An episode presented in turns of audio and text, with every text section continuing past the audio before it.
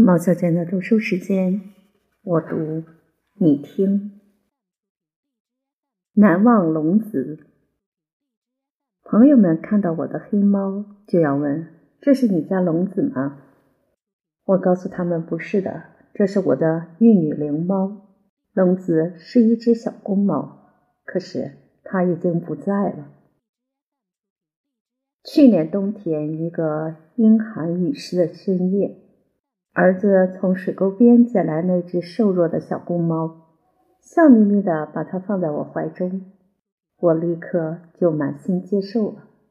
不久，它就变成一团雪球，只鼻子尖上一团像桃子似的黑点，加上一对圆圆大眼睛，恰巧是个等边三角形，望去就像马戏班里的小丑。而他的逗人喜乐和重视善良的性格。也很像马戏班里的小丑。孩子的父亲不久发现他耳朵听不见，是个聋子，因此将他取名聋子。他时常被玉女欺负得吱吱叫，一个急翻身，反倒憨憨傻傻的去舔他，像小弟弟偎依着姐姐。他是这样可爱，朋友们都知道我家有个傻聋子。儿子在捡回笼子的第二天就出远门了。我给他信中时常谈起龙子，龙子与玉女有时使我忘忧，有时又无端引起我莫名的惆怅。龙子忽然患了一种怪病，瞳孔放大，大小便不能控制。我曾将他送医院住院治疗。大夫为他照 X 光、抽血检查，说他可能是先天性癫痫症，也可能是什么细菌侵入脑脊髓，目前还没有方法治疗。最后一次，大夫劝我说：“你还是理智一点吧，因为他病发时很可怜。”长期照顾他将成为你精神上很大的负担，不如打一针让他安息。把他给我们做研究，倒可能是对动物病理上的一项贡献。我低着头，不忍心答应。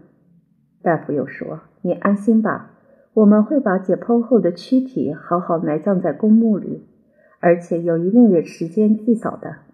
你只要再多付一百元善后费用就好了。”我把钱放在了昏睡的龙子身边，向他投下最后一瞥，抹去泪水，匆匆离开医院。一到家，又急忙打电话求大夫再试试看救治他。大夫却告诉我，他已经平静的睡去，永不再醒来了。凡遇到这种情形，医生们只要一得到主人同意，就很快的处理。免得你后悔，徒使动物延长受苦。我不能怨大夫狠心，只怪自己不应当答应的。这件不愉快的事过去已半年多，可是龙子活泼跳跃的神态仍在我眼前。他那对亲善信赖的眼神，似乎一直在对我望着。抱着黑猫玉女时，我就会格外的想念他。他和我的缘分就只有短短的四个月，对龙子除了思念，更有一份无比的歉疚之情，无法弥补。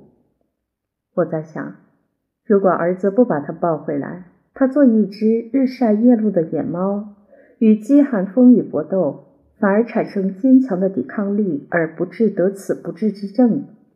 即使得了，他有新鲜野草可嚼，有泥土地可睡。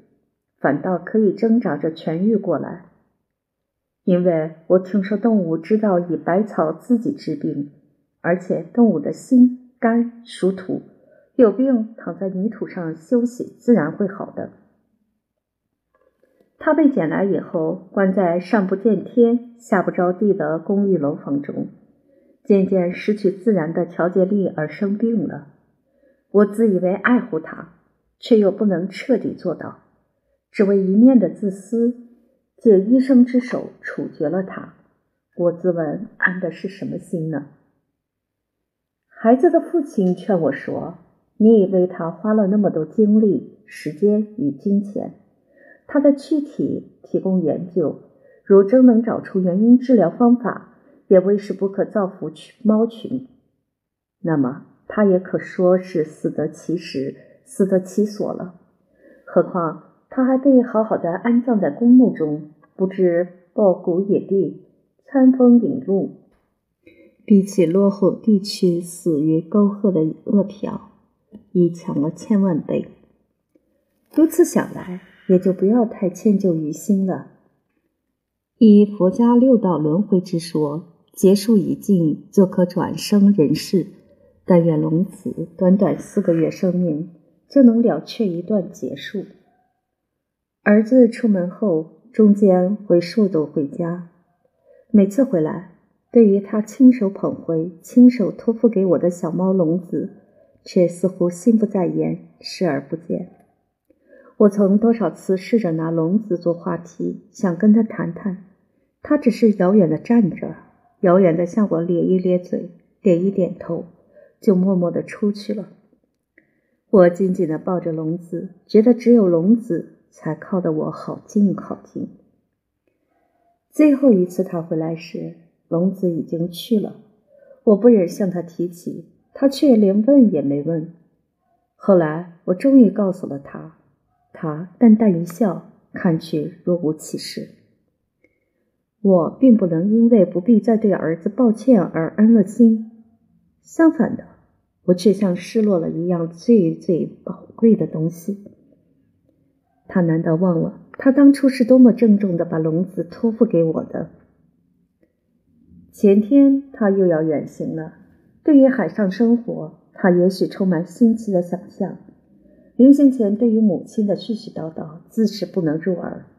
草草的理了下行囊，往肩上一扛，就默然无一语的走了。大门一把拉过去，砰然一声，把我孤零零的扔在背后。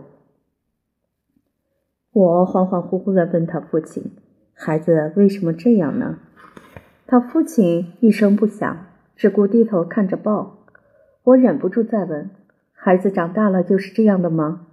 他淡然一笑说：“大概是吧。”他又拿起报纸，不再说一句话了。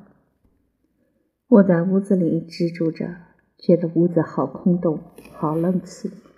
忽然想起了失去的笼子。默默地回到书房，不禁潸然泪下。我在心中低声对自己说：“如果龙子还在，不也好一些吗？”